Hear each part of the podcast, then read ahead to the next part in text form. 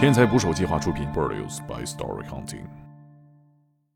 河南还真有这么一个，这个人呢也是个高人，一辈子没结婚，然后呢他就走访，突然到这么一个村子里边，就说，哎，他想要一个宅基地，说这么好的宅基地您不要，您干嘛非要村边上这一块的宅基地呀？他说我就喜欢这儿，爱安静。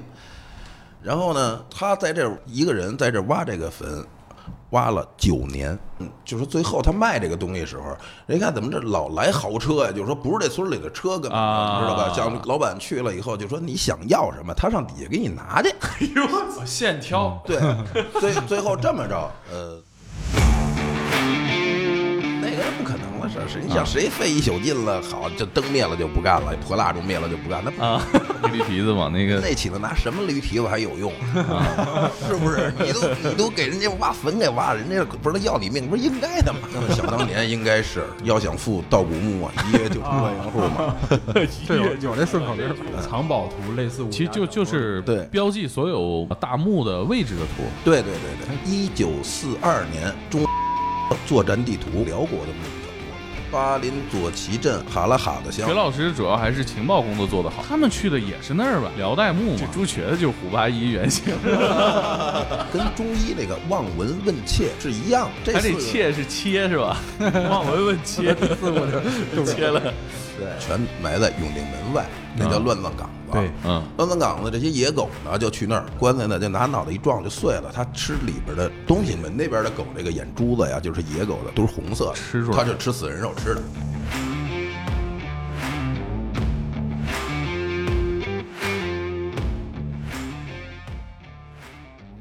请订阅我的喜马拉雅，拜托了。今天来的朋友是巴金大哥，职业 在古玩城开店，开店多年，认识了一些真正的盗墓圈的大佬。对对对对对对，你在古玩城卖什么呢？呃，卖那个工艺品，工 工艺品，工艺品。在古玩城卖工艺品，对你这是 卖卖卖当代货，对对对，工艺品，工艺品，工艺品。工商局上面写着工艺品是吧？，对对对，实际卖什么呀？反正还是工艺品。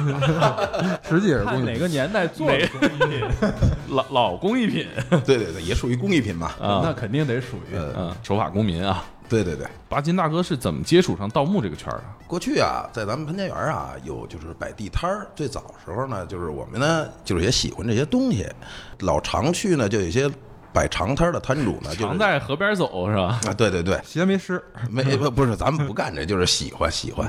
然后呢，老摆长摊儿就老接触呢，就偶尔就大家聊两句，一来二去的就认识了一个，就是一个河南的一个老爷子啊，河南这方面算是全国领先省份吗？他最领先了，独 独领一枝花了。属于宗派。呃，这老爷子呢姓朱，然后呢叫朱瘸子。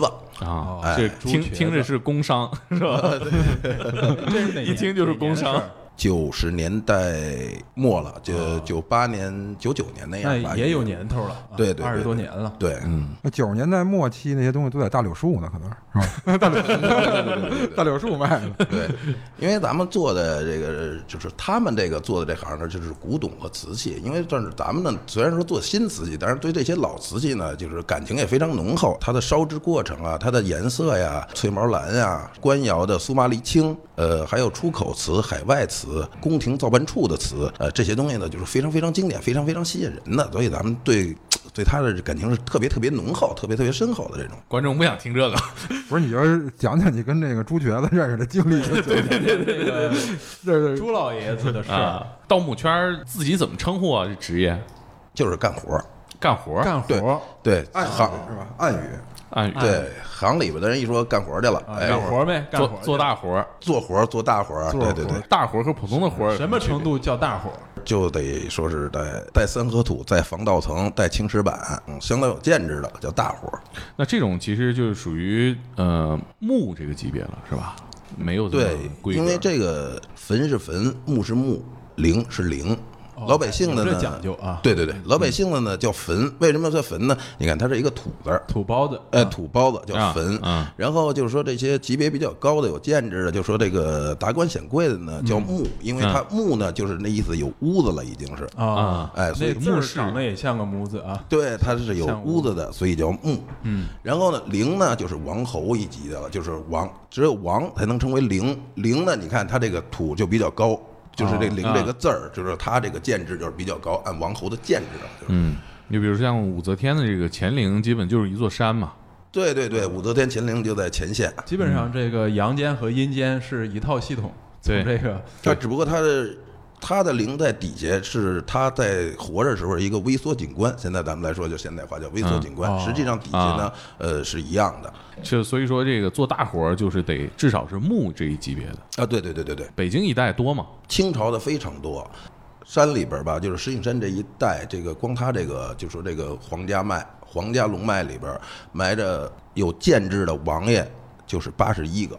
哎，这公主坟就是咱们那地名那是那公主是坟、真有公主王爷坟儿，呃八王坟，那是指的是这个吗？呃，对对对，是就是这个啊，对对对对对，明清以前，它的所有的朝都都在那个河南和这个陕西。对，十三朝古都洛阳嘛。对对对，嗯，我听说当地这个地底下都挖通了，都快。那么想当年应该是要想富盗古墓啊，一夜就成万元户嘛。这有有这顺口溜这句啊，一我只听过要想富多种树，就是你都挖空了，你就得回田种树嘛。对对对，啊，北京这边儿本地这个行业大概从什么时候开始发达起来的？应该是从九十年代的末期，就是好多电视上啊，就是宣传啊，什么鉴宝啊、古董这些东西，然后才有这些意识，然后紧跟着呢，这就说这个行业越来人越多了。就这行业还得感谢王刚老师是吧？他老砸，你说我呢，说到这个朱老爷子这儿，啊？就是一来二去呢，就熟了呢。以后呢，就说，哎，经常上家里边啊，小酌一下什么的呢，哎，咱们就感觉反正有意无意的，他那儿老有点就是这个，因为咱们也稍微懂一点的东西，全是，哎，这些出土的这些瓷器就是巴金哥一看说你这玩意儿可不像假的呀，啊，对 对对，全是真玩意儿朱啊，朱老爷子是河南的呃，河南的，老北漂了。啊，对对对对对，嗯，可能在河南行业比较饱和了哈。有句话叫“十木九空”是吧？对，十木九空，都挖差不多了，对对对，就是到北京来开发新的市场了。而且那边儿现在，呃，他那边文物打击的也是非常非常厉害的，因为那边文物大省嘛，相当重视嘛。因为那边出了只要出了地下出土的，那全是最起码能过上国家级的保护的。所以，当时北京这方面打击的不严哈，嗯，当年还好吧，九几年一来二去的，他那儿也有几个朋友。然后呢，就有一个叫老四的，跟他关系呢走的比较近。盗墓的。当时是咱们是不知道啊，当时那他怎么给你介绍呢？他是干嘛的？就是朋友啊，朋友啊但是就是潜移默示嘛，就是肯定都是古玩行里的朋友嘛，啊是吧？他不可能他是做古玩的，他是刷厕所，他俩走不到一块儿去，是不是？他那时候那老四在也在潘家园摆摊儿啊，呃，老四不在潘家园摆摊就是老是白天去，反正晚上就找不着找不着他人了。一来二去熟了以后呢，晚上呢，就是那时候主要咱们呃开一好点的车，什么车？奔驰 S 五百八斤车，啊，对我的车，这么挣钱干这个？呃，不是干这个挣的，卖古玩儿，虎虎头奔啊，那时候是呃，不是不是，那个那时候已经是叠奔了。啊啊啊啊啊！你卖工艺品挣的是吧？对对对对对对对。然后老老四管你借车呀？呃不是借车，他因为这车咱不可能借，他要借车就借人呗，是不是？这这车怎么借出去？然后呢，就是后来呢，就是一来去熟了嘛，就说晚上呢，说你在家干嘛呢？我说没事儿，他说走，咱们去兜兜风去。他说也没坐过你这车，这么好的车，去遛个弯儿。哎，遛弯儿去的就老奔这些山比较高、林比较茂的地方遛弯儿，你知道吧？你偏僻的地方，对对对对的。八斤大哥说大半夜旅游郊区，说这这是要抢我车呀，还怎么的？然后呢，就是经常呢，就是还停在边上，让我在边上等会儿。他们说啊下下去，去逛逛，哎，下去逛逛。说你这个，哎，走这山道也不方便，说你在车里等着我们吧，不就？他实际上他们是去踩点儿，朱瘸子跟我说，哎，就是最后说，就是确实是去踩点儿去了。说因为什么呢？就是他们开小面呀、次点儿的车，人就注意了，说你开这车，容易啊被盯上。对太太像犯罪团伙了。对，深山老林里你干嘛去呀？是吧？你开这车去，就是一般人以为这不可能是干坏事儿的人，是吧？山上搞对象去吧，是吧？对对对对对，后来才明白，啊，这伙人是这个朱瘸子徒弟，嗯，好朋友不算是徒弟，老四他们多大年纪那时候？呃，那时候也就是四十岁左右吧，40岁左右对对对正正当年。当壮年。对对对对对，但后来什么时候发现他们是盗墓去了？是被公安机关处理了。你才你才知道这肯定有后怕。哎，不是你，你想想那个那个那个巴金大哥跟董哥是怎么认识的，是吧？我们这友谊是是是闪着光芒的友谊啊！啊啊，不是那个办案过程当中不是，不是不是不是不是不是啊，被判了那个你才知道他们是坐实了呗，等于说啊，对，判了坐实了是怎么回事呢？是呃就是有一天呀、挺突然的，下午两三点给我打了一电话，说你在哪儿呢？我说在家门口呢。他说你找我喝点酒来吧。我说这点儿喝什么酒？他说呃，岁数也大了，然后去医院了，然后呢检查出来呢可能是绝症了吧，应该是，说也准备回老家了。说呢今天呢就是准备跟你告别告别酒了，就是哎咱们一块儿、要撤了。对对对对，去了以后呢，他就跟我，就是我们俩就喝酒嘛，哎，干一辈子这行了，按这老百姓话说，确实也缺阴德了，呃，得了绝症了。跟我聊了，就说这我跟你今天啊，就说咱们彻底的好好聊聊这个行里边的所有的传承，所有的规矩，不管以后说怎么地，有人问起来，还有人知道，哎，让大家了解。对对把巴金大哥当天才捕手编辑了，就那那那歌怎么唱？这小朋友，你是否有很多问号？啊？有很多问号，他为什么跟你说这事儿啊？山里面的高人是啊，对对对遇到高人之后，高人要挂了，高人得跟年轻的这个小伙子得传承一下。对对对对对，就剑剑宗这一套东西，你不学就就没人学了啊。对，风清扬哈遇上了令狐冲，对，我们就就喝酒嘛，就聊嘛。呃，咱们先从他就是干这个，就是这回这活儿，这个事儿报了啊，新闻报了。对对对对对这北京这个公安机关也是非常给力哈。对对对，因为当时呢，他们呢是拿着一张图，呃，什么图啊？呃，就大概是那么个图吧。啊，呃 藏宝图类似其实就就是对标记所有呃大墓的位置的图。对对对对，哎，这这图是他们自己画的还是哪儿来的？呃，不是，这是，图这个不太方便说啊。嗨，那既然说到这儿了，它就这个问题不。大吧？那这个它历史真实存在啊。嗯，对历史真实，它是一九四二年中华民国作战地图。哦，国民党做的。国民党的作战地图，对对对，他的作战地图呢，为什么把这些东西都标的清清楚楚的？是因为他要作战时候，他的人员关配到他的，就是说所有的山，就是这个山文地理文化，他都都得必须了解了。他他得挖呀，呃，不是他，他是他是打仗时，不是他这个跟跟曹操这部队是不是性质差不多呀？边边边打边挖。对呀，不断地补充这个资金啊。对，应那时该候那个时候还抗日哈，应该是主要是四二年是抗日是是抗日。对。然后呢，是因为这张图你见着这图了？当时确实是看见了。怎么说呢？后来这老爷子呀，把这张图拿出来了。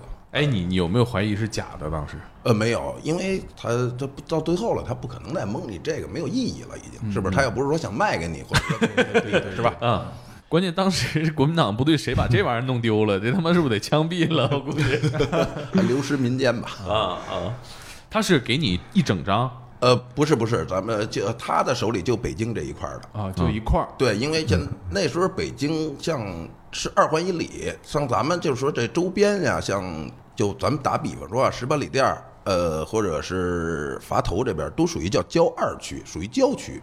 啊。对，当时的那个民国时候，对对对对什么内二内三，对对对，啊，是这样分的。对，就是说这现在咱们的广渠门以里啊，哎，就是说这个内城城里边内城，对，他也没说他哪儿从哪儿得的，你没你问他了吗？这东西没有问出路的。啊，不太好是吧？对对对对对，嗯，因为人家给你拿出来看，已经很信任你了。你古董要再问行人，买卖好像也不问出处哈。对，最忌讳的是这些东西。巴金大哥看的时候赶紧记，挨个记，过目不忘，就是那个黄老邪他媳妇儿是吧？回去赶紧写，默写一遍。对，当时是晚上就去了，去了以后后来呢，就是他跟我讲了，就最后就因为我们喝的酒可能也喝多了点，他就有什么说什么了。啊，一共去了是四个人，嗯，呃，在石景山某某寺，然后呢，是个寺庙，坟是在寺庙的后边儿啊。啊，不是在寺里边儿啊。啊，这寺是什么历史啊？这寺是隋朝建的，北京两大名寺嘛，法源寺、法海寺，呃他俩齐名。哦，那后边葬的是谁呀？葬了很多很多的这个啊，这是个王侯将是个相，点儿啊，呃，算算是一个贵族的墓地了吧？那一风水好呗。墓区，用现在的话说叫牧牧区区。对对对，墓区，有明朝的，有清朝的呀，盗墓圈经常到这一片儿，啊，对，那块儿叫莫市口嘛。就按这图找过去了。对对对对对，去了以后呢，四个人嘛，当时到那儿，因为这个东西它也标的不是说特别特别准。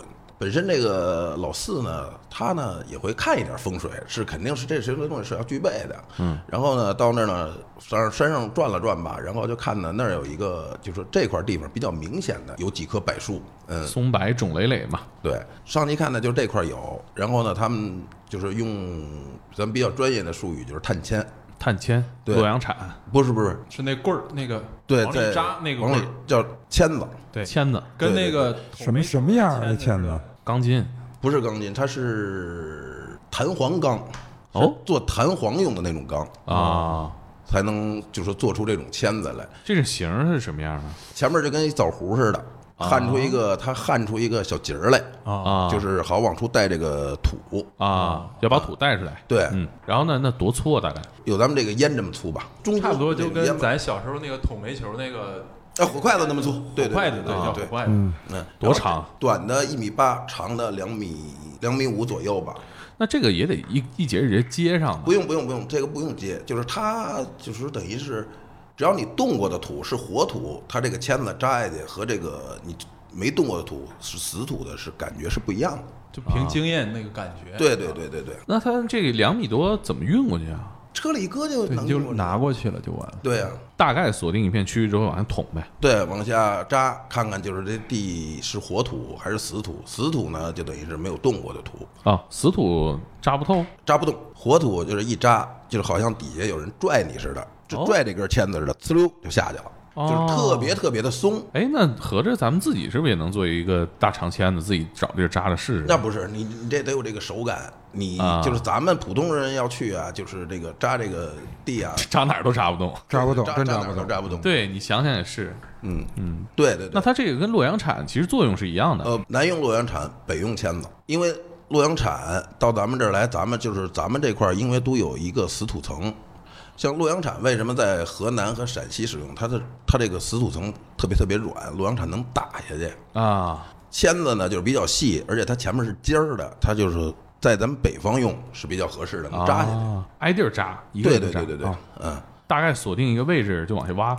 还得方，你这个火土的面积有多大，看够不够。啊如果够是一个活儿，不够呢，没准是个渣土坑或者以前挖的老井，这些的所在的因素还还是得很多很多。先确定它应该是个墓，嗯，对它长宽呀、方啊，是吧？啊，你大概在上面描出一个形儿来。对对对，我看网上说那个在河南挖这种墓啊，说墓室都是一个刀形的你说的是秦墓，啊，秦墓是刀形的，汉墓就不一样了，东周、西周的又不一样了。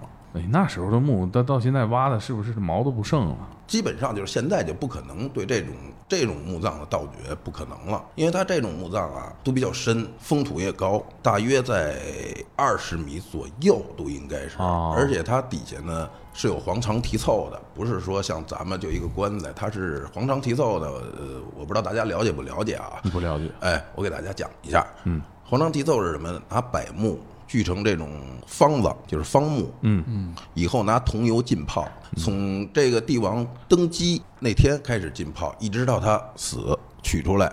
他的墓室所有修好了以后，外边这种是属于是防盗层，防水、防盗，你这种东西是锯锯不开、打打不开的。那那这要皇帝这个登基完了俩月死了，这个东西好像还没盘出来呢对，这个也泡不出来哈。不是？那你就等等晚点再葬。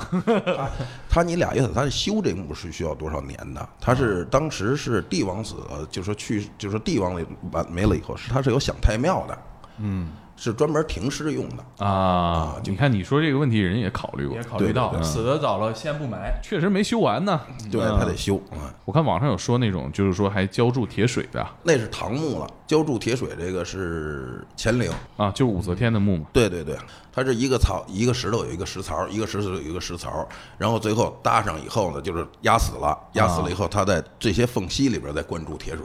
啊，就跟那个马完砖往上抹水泥似的。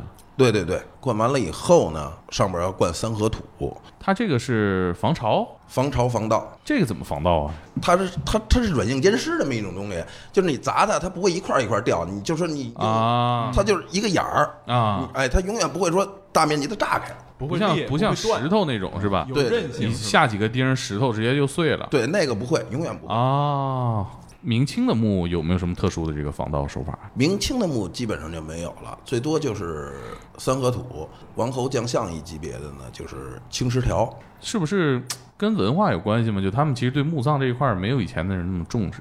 因为没有那么大国力了，就是你看唐朝的话，都是依山开陵，就是把整个石头山砸开。有钱没钱，他那个气魄、那个想象，他是嗯有局限的。对对对，国库人家讲话的，咱家也不是没这条件儿，你心里想着这个，对这个想象力肯定是受贫穷这个贫穷程度限制。到明清时候，那个修花园的钱 怕还是不够，所以就是修这个可能没那么讲究哈。对对对，那你们当时去这个不是嗨，他他们他们他们，他们他们当时去这个法海寺，他就是当时属于是当时嘛就深夜嘛，他们到那儿这个柏树林子里找啊，嗯，大概有四十分钟到一小时那个样子吧，就扎着这种防盗层了，十条。扎着以后呢，就确定位置嘛，确定位置就往下挖嘛，啊把这些就是它这个浮土，就是上面这个土，土挖开以后呢，它底下还有一层就是这种碎瓦呀什么的，就是啊，防盗似的。然后这个东西能起到啥防盗作用啊？就比如你挖了一锹以后，它旁边小碎瓦，它想往这儿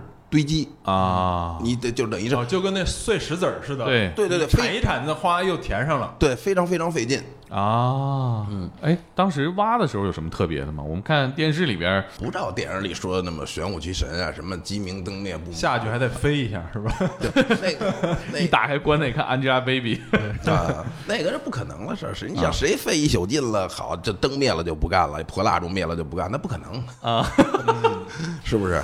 啊，嗯就是多多大件放一个洞啊？啊，它不是洞，它是石板，石板打开里边就是棺椁了。没有墓室它这个级别还不够墓室，啊因为啊这个是一个明御马监的大太监吧，就相当于孙悟空那个职位，弼马温。啊，弼马啊温养马的太监，明代的弼马温但是他是给明代孙悟空挖了他的墓 对，但是他是给皇上养马的，啊，呃，就是御马监的大太监嘛。是确实跟孙悟空还是个肥差呀，是个肥差。呃对对对，你就相当于现在给英女皇打理这个英国皇室所有轿车，对你做这做个保养，这得他妈的坑，修车的，别瞎说，别瞎说。因为他们不知道是太监嘛，因为要知道太监就没必要再挖了，因为太监呀就说不会有太多的随葬品啊。陪葬少。啊，嗯，里边当时是应该有一个玉带钩，我不知道大家懂不懂啊？不懂啊，就是有一个龙头，就是那个明朝那个不是穿那袍子嘛，不是有一条腰带嘛？啊，它那个腰带和腰带之间有一个眼儿，勾着眼儿皮带扣，呃，皮带扣，玉的对，玉的呃雕龙头的。啊，这值点钱嗨，钱不钱的，咱们主要是为了这个，他们主要是为了这个 艺术艺术嘛，对对对。哎呀，工艺品爱好者，对，哥，你就说这玩意儿能卖多少钱吧？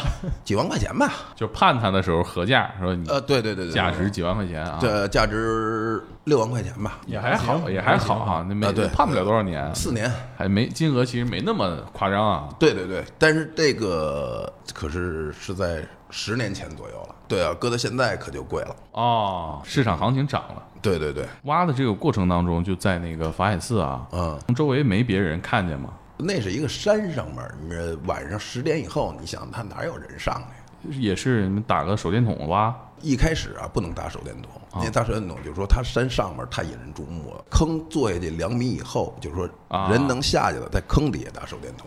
啊，坑得挖了两米深差不多对，到两米深，一个人能下去了。上面、上面呢，就是盖上这个薄的扇布，你知道吗？像咱们那种滤网似的，啊啊透气儿、啊这种。盖上以后底下打打手电筒，因为它那样的光就不反上来了。那个石板大概多深的时候会挖到石板？两米两米五到三米左右。今天其实没多深哈。对，挺浅的。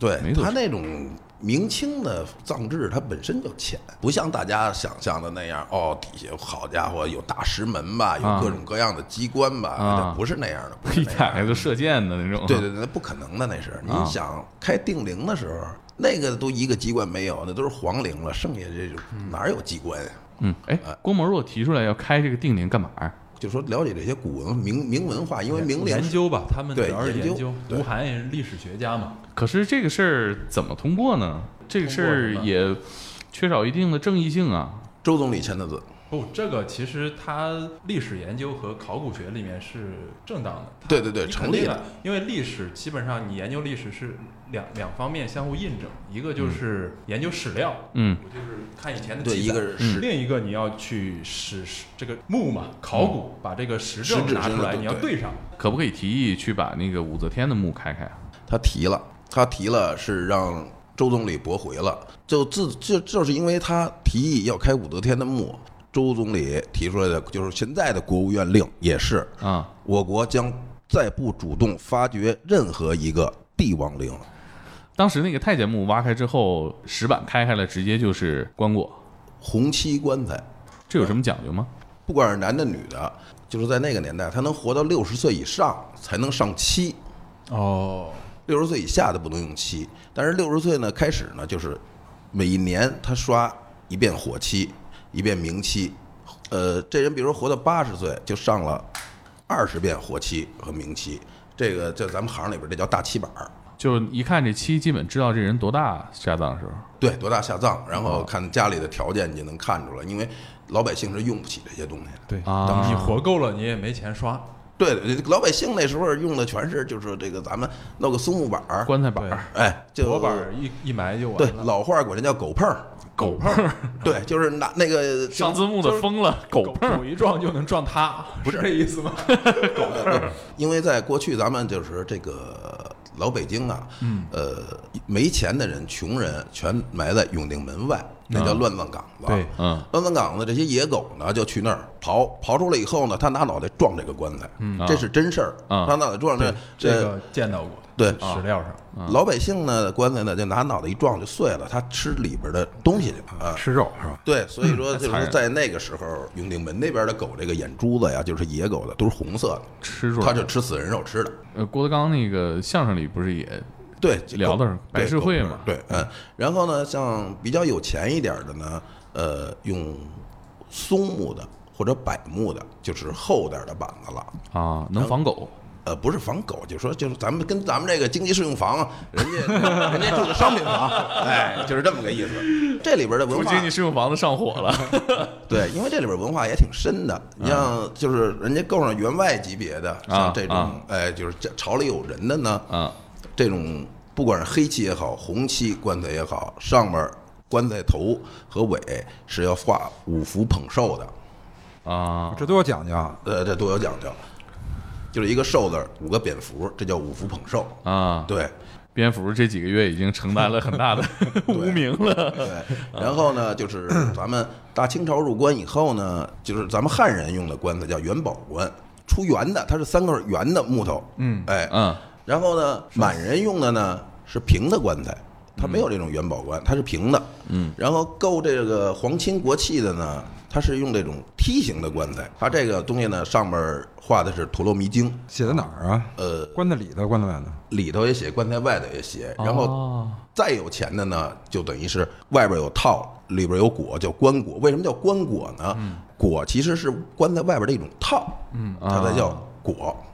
嗯，然后再有钱的，就说这个级别稍微高点儿的呢，那不像咱们老百姓这种棺材打开里边儿就是人的遗体了。它打开上盖以后呢，还有一层薄板儿叫子盖。然后像大家族的呢，它就有墓志铭了。祖宗这儿立下的是什么？呃，这个人的生平事迹是拿这个，但是这些都都是满文啊，都是满人的满文和汉文两个两块碑。他刻完了以后呢，就是中间合在一块儿，然后拿铁条封起来。哦，啊，对，稍微不讲究点儿是拿青石的，就是讲究点儿的呢，就是比如人家有钱是拿汉汉白玉的，就是咱们房山出的汉白玉，那汉白玉就雕好了以后，雕好了以后，它是不是放在棺材里头？不是放在棺材的上边儿？呃，但是墓志铭所有都就说没有刻下的字儿，全是拿朱砂写的。啊，朱砂写，对对对，哎，当时后来怎么着了？那那那那哪一个太监墓挖，可能这是不是一宿也就挖完了？没有啊，呃，干的时间也挺长的，就就拿出一个代沟来，然后就等于是天就亮了啊天就亮了，就因为山里人起得早，四点多钟五点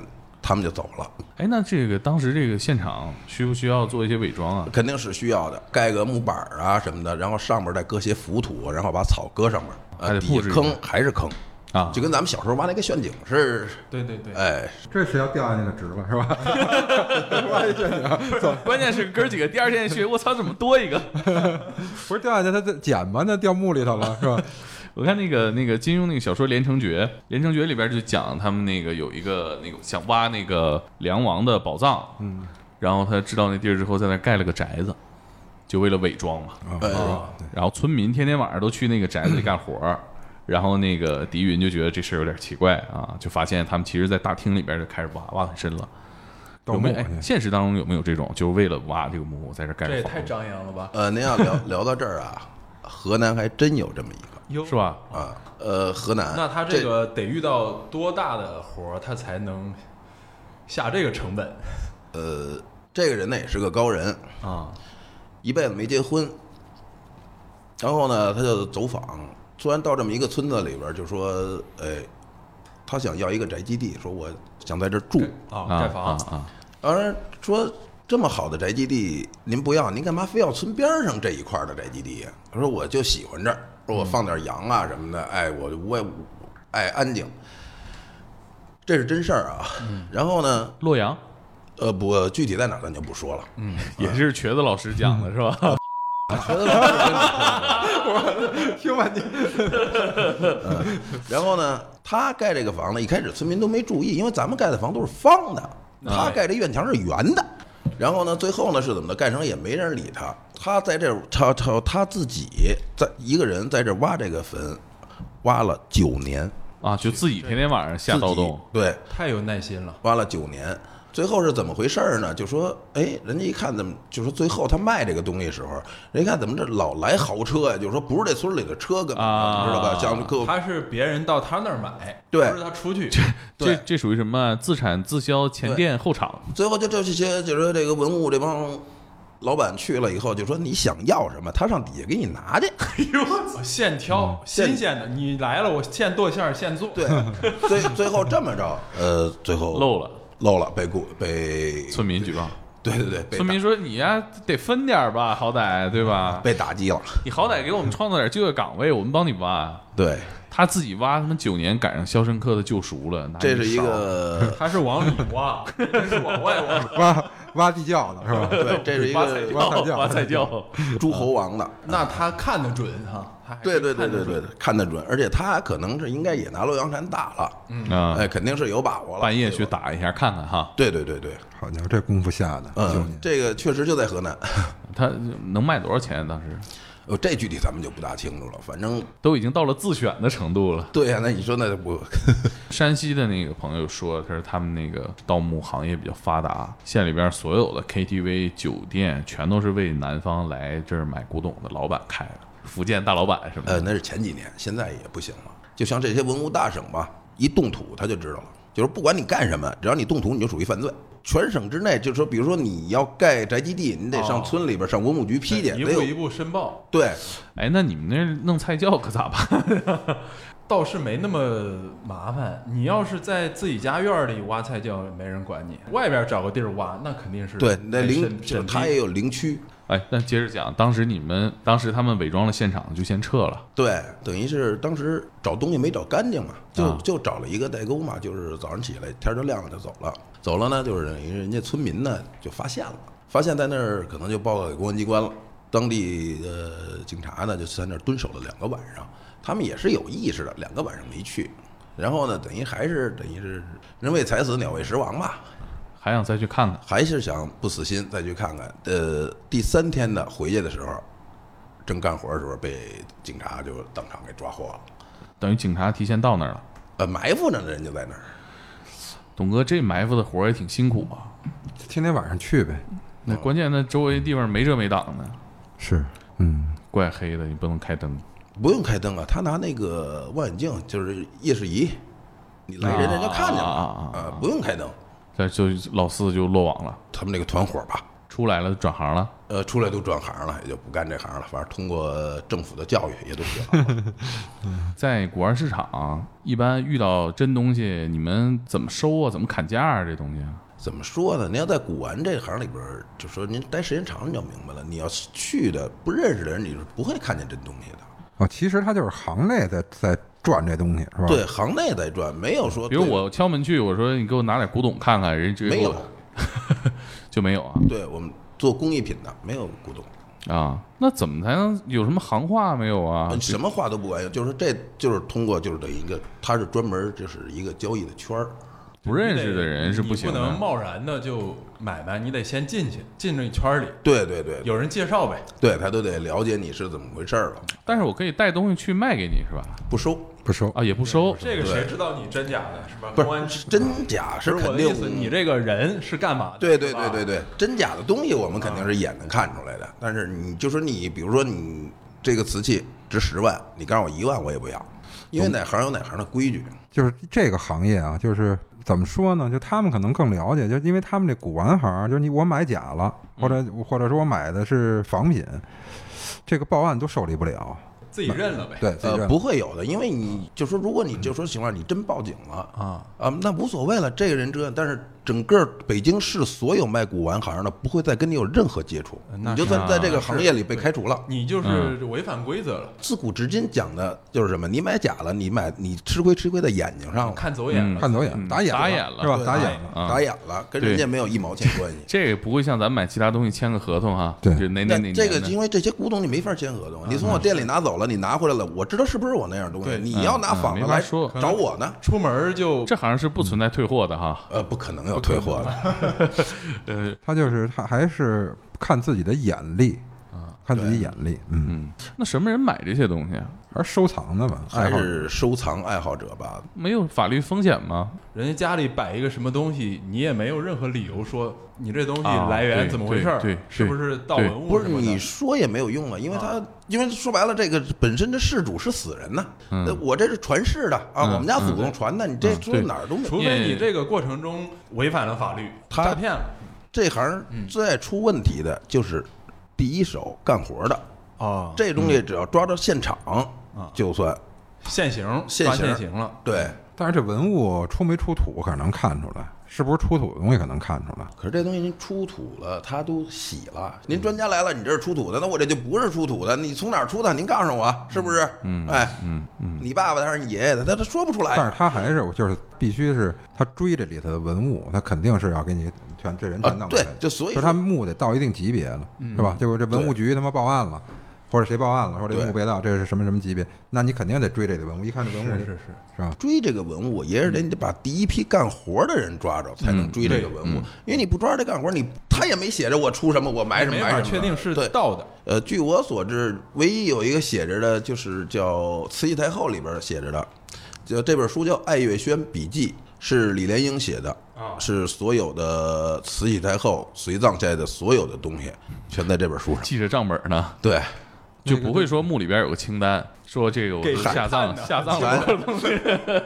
他有，就算有退没有，他也当时就给你毁了，他也不可能让你搁在这里边儿。那朱老朱老师那儿有吗？朱老师那儿没有。你给我们讲讲这个，比如门派是什么？怎么有没有这回事儿？跟《盗墓笔记》里写的一样不一样？，对，呃，在过去明清时候，就是在咱们北京啊，四大门派还是有的。搬山历史和谢岭道人是干南方的活儿的，是就说是干这些山里的大活儿的。分这个南派北派，咱们这边算北派了，就是南派呢叫文道，北派叫武道。这个方法不一样是吗？对，呃，南派呢就是人家是尽量不破坏这个墓室，尽量不动，就是这个人，就是啊所有的随葬品值钱的东西呢，还要留几样是。啊，但是北派就不一样了，南派是把棺材打三个洞，左手一个，右手一个，头上一个，它是一个小钩子，把这些所有东西能勾出来就勾出来了。然后勾出来以后呢，就说比如说这个人的手把件玩的东西是要给人放回去，因为这是他的最心爱的东西。啊，哎，还有一个嘴里含的东西，嗯，哎，是要放回去的。但是北派就不一样了，北派呢是挖坑开天坑，就是直接先干棺材盖儿，然后是就除了骨头吧，剩下就可以拿走了。这个四大门派都哪四大门派啊？搬山、卸岭、摸金、发丘，这是那个这搬山卸岭摸金，基本都能从字面意思听出来哈。发丘是发丘就是啊，就也是山，也是对山挖坟嘛，发就发现发现小山啊。对对对对对对对行，都能看明白啊。对，摸金符什么的呢？摸金符是有的，呃，摸金符是他就是说那个那意思就是让你比较幸运能挖着，就是说呃有金银财宝的这些人家，啊，吉祥物呢？哎，吉祥物是一个，不是说是一个祈祷。对对对对对对对，嗯真实的是穿山甲做的呃，穿山甲的爪子，啊。你见过吗？呃，见过。呃，摸金符上面是银做的，反正有，反正具体那什么字儿咱就看不就不明白了。反正有有六个字儿，那黑驴蹄子什么的，这个真有吗？没有没有，我看 《盗墓笔记》里面的黑驴蹄子往那个是吧，粽子嘴里一塞啊实际上真那起子拿什么驴蹄子还有用，是不是？你都你都给人家挖坟给挖，人家不是要你命，不是应该的吗？找坟的时候，他是有什么工具，或者是有经验？怎么说呢？这种窗户纸一捅就破了。你要会看风水，有就在这儿呢，没有就是没有。因为以前的人也是按风水来选的坟，嗯，所以现在也能按风水找着，是这个意思吗？对呀、他们开车转也会看风水啊，他们都嗯，比如上昌平那片转去是吧？对石景山呀、像什么香山呀、咱这边啊，哎，这边比较多。那这个行业它有没有神，就是行业神的那种？比如说我这个就也求个有求个良心安稳的一般很很多行业它都会有，像民国有什么这挑水行啊挑粪都还有呢 这行有拜曹操的，啊有拜这个温悔的，啊！他们是盗墓的祖宗嘛。哎，就那天我看了一个那个纪录片儿，叫《海昏侯》，海昏侯啊啊他是直接在那个棺椁上锯出，把这个拿一电锯嗯，锯出来，锯出一个这个方块儿，再锯锯下一块儿。您说的那个啊就是现在的了，嗯呃，跟这个南派北派没有任何关系了。那不是道，那是 那种那个他们用的，现在用的什么？就干这个的电锯，不是定向爆破，定向爆破拿塑料袋儿往里灌，灌完了底下呢搁一个毛巾，这个炸炸完了以后，正好这个炸坑出来是一个人能下去的，而且不出土，他的把一把土挤到旁边去了，啊，然后下去以后他再打这洞，因为他挖他不可能直着下去挖，因为这个海昏侯呃的主棺室离地面是二十二米，嗯，哦这么深呢？对。哦，这已经现在这个行业已经不分南北派了哈。对对对，因为这些有定向爆破之后，就 从民国以后吧，基本上这些派就没有什么传承了。因为民国时候啊，呃，像这些军阀大战嘛，就是比较乱嘛，就是反正逮着就干呗，那你没法讲这规矩了。反正这因为过去他为什么要讲规矩？偷分掘墓过去是斩立决的，大清朝这个所所有历朝历代偷分掘墓是斩立决的，他所以那时候要讲规矩，现在也没规矩可讲了。钱钱就是规矩。对，但是也没有什么鸡什么鸡鸣不到坟啊，点根蜡烛啊，这个是没有。就是说小说里边杜撰的一些东西，就是下去之前先脚上点个蜡烛，对对对灭了就得撤。对，给大家既制造一些那个神秘色彩。那会有那种说底下氧气不足这种现象吗？有是肯定有，但是这种活儿咱们基本上一辈子是碰不见的，因为这种活儿特别特别大的活儿了，相当大的活儿了。啊，等于说基本上大部分就是盗墓的从业者，就是像这种其。实这个行业呀，不像大家说的那么就是神秘，实际上就是挖个坑，把棺材搁进去就完事儿了。你要说就什么墓道啊这些东西，呃，怎么叫挖一坑把棺材搁进去啊？就挖一坑把龟搁那，埋上搁一坟头就完了。说葬这个部分啊啊，对对对，就葬的时候对是吧？呃，啊很少很少说像有什么墓室啊、墓道啊这些东西，很少很少很少有。啊，盗墓这一块儿基本上就是找着了，挖开了，拿走填上啊。，对对对对对，特别特别神秘，嗯不会的，都什么样人干这个呀？咱们北京北京没有干这个的，以前呢？北京没干。以前也都是河南人来上咱们这儿干，咱们北京当地人没有干这个。哎，为啥呢？这个不是本地人更了解吗？没这技术是吧？他不知道在哪儿的东西的，嗯，都不知道在什么地儿啊。对，行业的河南人会找，人家也能吃苦。嗯，这东西不是说天天晚上，好家伙，一天晚上挖一大金镯子，那他妈谁都去了，是不是？不是一个撞运的活儿，你对得慢慢的积累经验。对，不是说每一单下去了上来了都是他妈家财万贯、飞黄腾达，也都是几万块钱。你干一百个活儿，没准儿出一个几万块钱的。过去不管到什么时候，他也是有钱人多，呃，不是有钱人少，穷人多。一般正常都能挖出啥来呀？正常就俩仨铜钱儿到头了。所以说不照这个想象中这个，或者是书上写的呀，下去就炒，我的妈，后半辈子就够了，连个人都吃不 了。不会的，不会。弄出一一摞刀币是吧？那那不直接那穷人的墓你弄它干嘛呀？那他在地他们弄它干嘛呀那？他在地底下埋着，你也不知道他是穷人还是有钱人，啊，看不见呀。嗯，就得打开来看是吧？打开对山西的、河南的干这个，很多也就是村民。像那边干这个的，就说像河南啊、陕西啊、山西啊，那边出的全是青铜器多的，它出来一样，它就是它就够用了，它就够使了。这能就说说白了，咱们的话就那那能值钱就值钱了。哎，青铜器那东西大概什么价位啊？呃，青铜器咱们不敢说，因为这现在就是太严了。青铜器只要你沾这行，倒腾这东西，逮着就基本上就枪毙了。不用让你说真的，大概这东西啥区间呢？比如我出一套编钟啥的，刀币哦，那就没无价了吧？那深了你自你都国博了级别，嗯！你自己开个博物啊，馆。也是哈。对，青铜器出来就是重器了，国之重器了。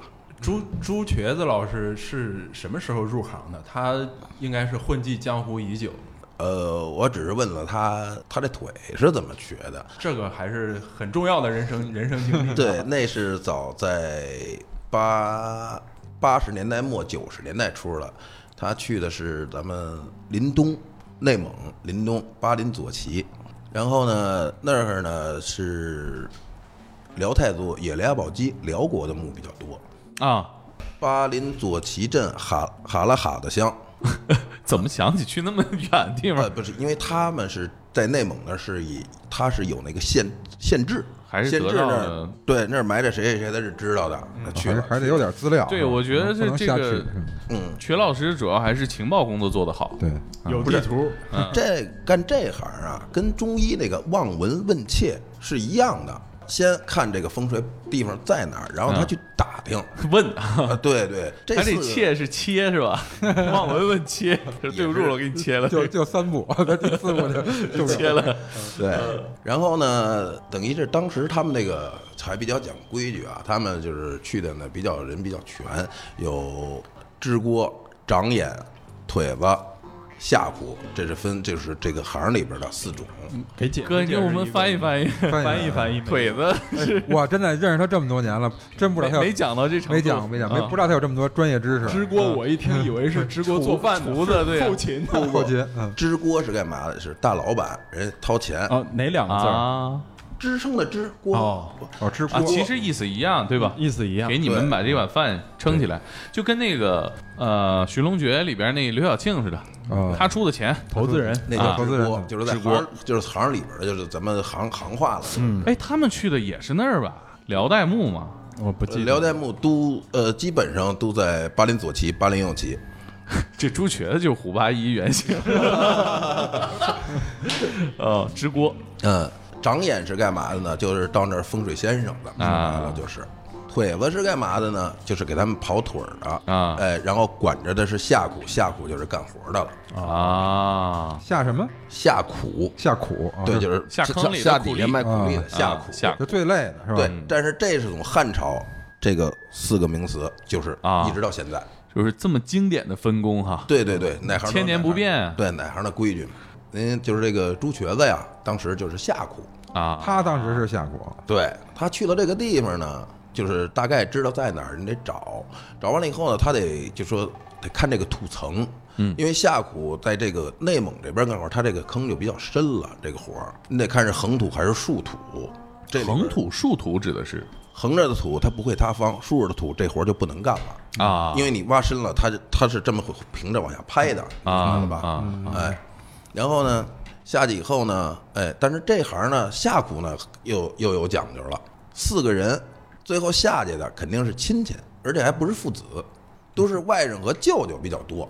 这是什么？哎这为什么？呢？父子带出这里很简单的事儿，别俩人一块儿鸽子留个香火。嗯啊儿子一定要留在家里边儿，但是不是亲戚呢？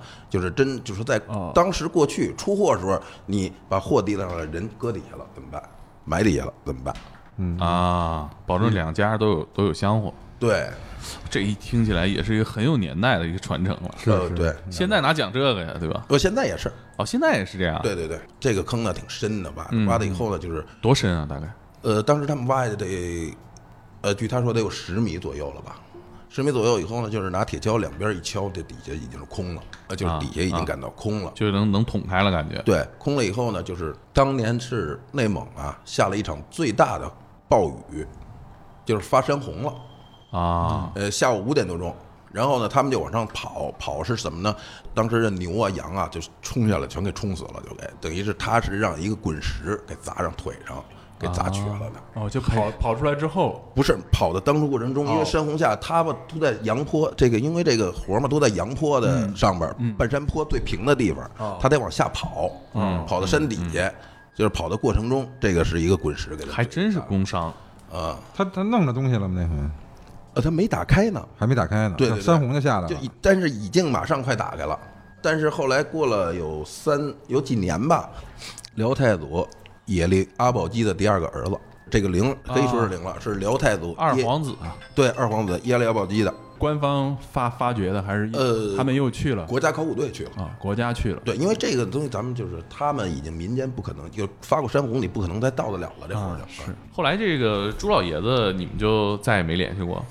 从那回以后，面儿呢就确实再也没见过。然后呢，也是通过朋友吧，因为毕竟这么多年朋友打听打听，然后可能也是因为岁数大了，然后哪个活儿上好像是给得了疫病吧。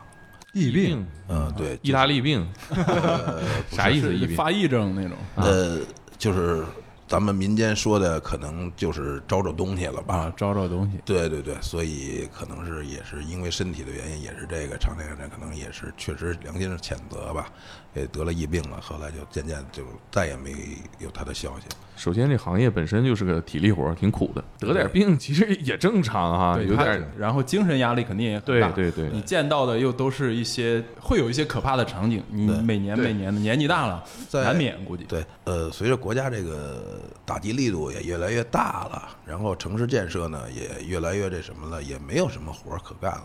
而且这东西，这干这行也确实是不知道大家想的那样，哎，我一夜暴富了，或者我好吃喝不愁了，不会的，那都是传奇故事。对对对，很苦很苦。其实干这行都是吃不上饭的人干。就说再分咱们吃得上饭的话，呃，不会去干这行的。自己有点病，他想法也往这上靠。对，他，我觉得可能是心理作用，是吧？嗯嗯是吧？心理作用。嗯，董哥，你刚才讲那个就是去去哪儿？去有一次就是我们在那个东坝那半截塔呀、抓过一回人，当时我们带的那个就是村里的那些协管员在那儿抓，因为晚上去的嘛，抓人都是晚上去，都爱选择夜里头，因为他这人也回家了，有可能也睡觉了，好找，就让这协管员带着我们去。他在这个半截塔这地方呢这，半截塔是个什么地方？就是一地名儿，我但我认为就是一地名儿啊。但是东坝那个地地区啊，应该是有不少这种、呃、古代的坟对，有坟。半截塔那儿可能也也是这种情况。然后这人走走到那儿，可能天黑啊，因为村儿里头嘛，摔一跟头。回来以后，我听他们说，就天天发烧，天天发烧。我觉得可能也是吓的，是吧？嗯，吓，天天发烧。就那时候我头一回，那是二零一四年嘛，头一回听说叫外感，他们当地人就说，因为他不村里的，他是因为是村里的这协管员嘛，他就说这个，呃，说什么村里老太太说了，说你这是外感，你得你得给你叫叫。我说怎么叫的？后来就跟他说说几点几分，这个日期几点几分，你呢从你们家出来往西头走，在十字路口烧点纸，然后往回就就就头别回，谁叫你也别回头，直接回家。然后他说他按照这个这么操作了一一遍，他这外感发烧也好了，发啊，烧也好了。我怕我自己感觉啊，就是心理作用，心理应该就是吓着了。其实小孩儿、年轻孩儿会容易这样，你吓着了，所谓的叫魂儿嘛。对对老年人都这么说。喊魂儿。嗯，嗯，其实这这个民间传说也很多哈，而且就是他也需要自己心理上过得去。有的时候，盗墓这个行业是不是也经常会面对这种心理压力？他是不是也得做点什么呀？肯定有心理压力，但是没跟你说吗？还是都是被生活所迫，他他他不干这，他吃不上饭了。是是，这个我觉得是很实实在的，很很实在。嗯，刚才那个巴金大哥不说到那个永定门外嘛？民国的时候，其实那个时候我看那个民国的资料，很多案子就是民国时期北京犯罪的一一大类就是盗墓。很多穷人他就是没吃的，他到处挖坟，你能挖点什么挖什么。就是你今天挖出来点吃的是吧？今天刚埋下去，真的，你今天刚埋下去，你怎么着有点贡品，有点什么的，可能人家就盯上了，就去第二天你这坟就开了。嗯，就是我确实看过那个，比如说清明节过了哈，嗯，呃，墓地专门去有这个收鸡的，就是附近的村民啊，你就不是供了很多活鸡吗？你前脚供啊，第二天都给你收走了。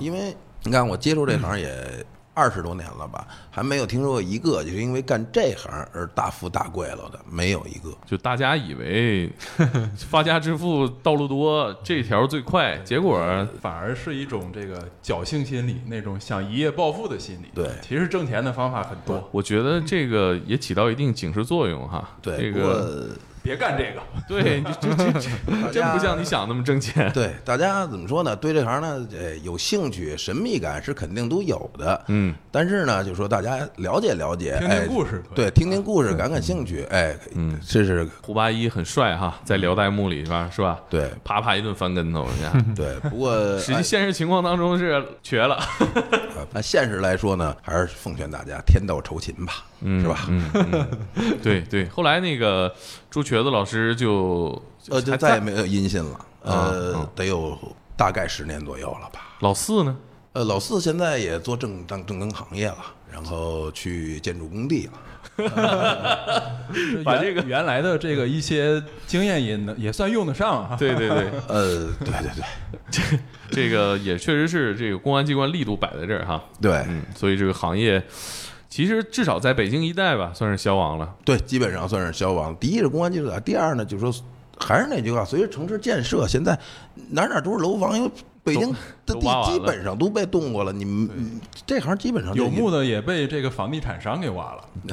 基本上就是六号线是吧？其实，对。嗯，那这个巴金大哥这个工艺品交易行业有没有受影响啊？工艺品现在也不行了，啊就是嗯，因为现在可能都是全民经济不行了吧？啊，对对，哎，我据我了解，巴金大哥是吧？这个自己做这个抖音号什么的，是吧？就是对对对，嗨，很多行业里的人也不用非得死磕这个盗墓一条道了哈。对他不是他他他现实社会他也不允许你有这一行业了，这些都是乱世时候有的东西。对，这个还说的真是哈，越乱世越多这种事儿。对呀、现在法律越来越健全，而且和平年代，大家这个道德水准越来越高了。那这行业大家都不做了，转行都去干嘛呀？当民工去，还是跟挖沟有关系。还是挖？这个是正规的为首都人民挖了。嗯，是。